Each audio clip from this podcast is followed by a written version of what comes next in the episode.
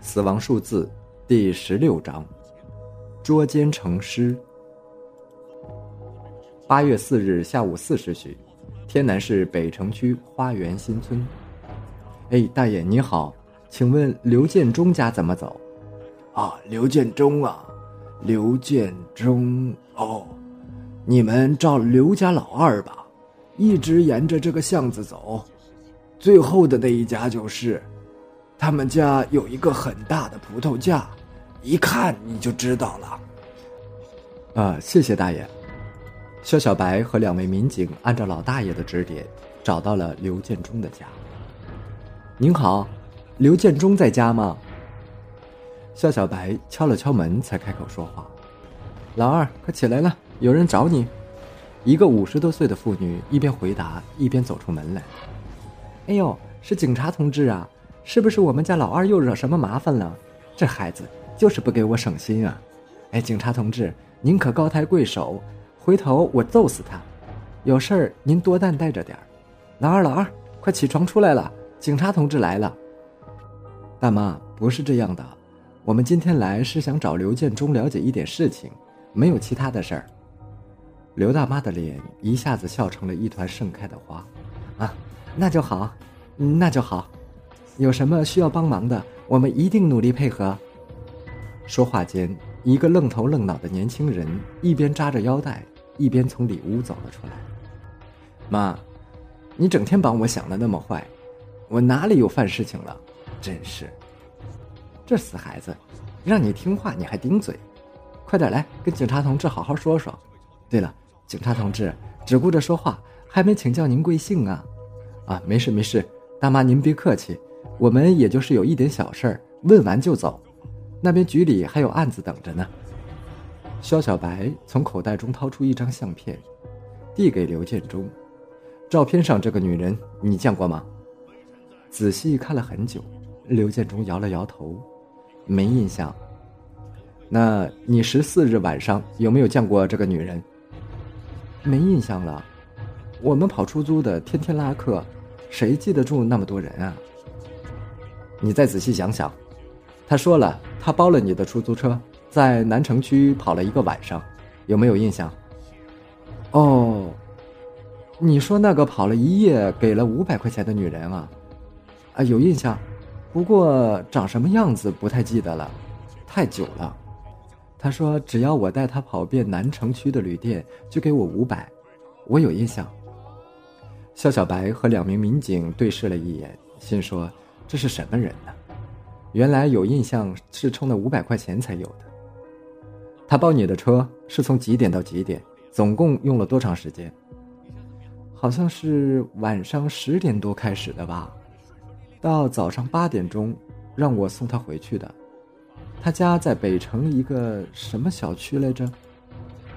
那你记不记得到南城胡记招待所大概是几点钟？胡记招待所。胡记招待所，没有印象啊。我只是记得大概在早上七点了，他还在找，后来又去了一家，就慌慌张张的回来了，也不说找了，就让我把他送回家去了。早上快七点，在哪一块？你还记得吗？仔细想一想。大概是长盛街那一块，他自己下车去的。那个巷子太窄了，车进去不好倒车。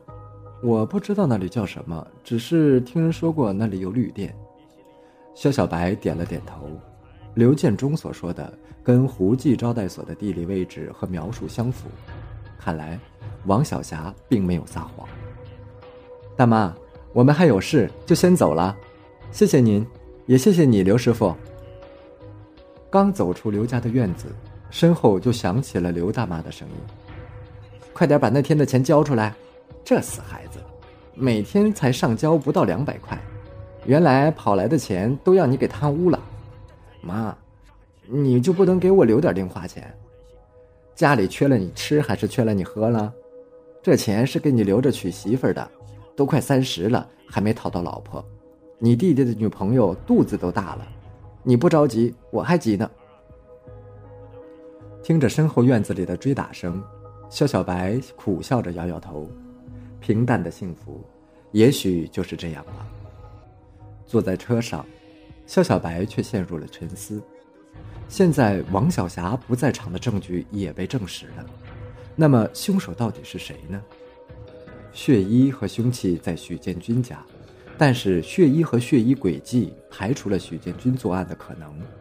王小霞到过现场，但是按照死亡时间推断，两名死者死亡时间是十五日凌晨三四点钟左右。按照出租车司机和王小霞自己的交代。他到达现场时是早晨七点钟左右，那么凶手也不可能是他。凶手到底是谁呢？肖小白感觉自己陷入了一片怪异的循环，每一次找到突破，每一次都会被证据推翻。现在所有的线索都断了，他又陷入了毫无头绪的盲目中。猪头，放个歌听听吧，太闷了。上午找出租车司机的资料跑了大半天，下午又来找人，我都快累死了。快点放个歌轻松轻松。肖哥，没意见吧？民警小钱从后排座位探出脑袋，伸到了司机位，开始在抽屉里乱翻。猪头，我记得你有一张很劲爆的外国碟的。哎，死钱串，你又乱翻我东西。我刚买的东西就被你翻得一清二楚了。被小钱叫做“猪头”的民警并不胖，只不过是姓朱而已。两个人的对话像一道闪电击中了肖小白，他忽然发现自己忽略了一个很重要的逻辑问题：王小霞前去捉奸，她是如何知道自己丈夫和丈夫的情人住在哪一间房的？她又是如何在不惊动服务员的情况下进入房间的呢？假如她向服务员询问自己丈夫的开房记录，那么服务员肯定会有印象。那么重要的线索，服务员不可能隐瞒不报的。而且，她假如要想进入房间，那么一定会要用到钥匙。房间门没有暴力破坏的迹象，那么他又是如何拿到钥匙的？假如是服务员跟他一起进入的房间，那么报案时肯定会提前到早晨七点钟。肖小白懊恼地打了自己一巴掌，原来自己被他大大的耍了一把。小朱，转向，我们去再次提审王小霞。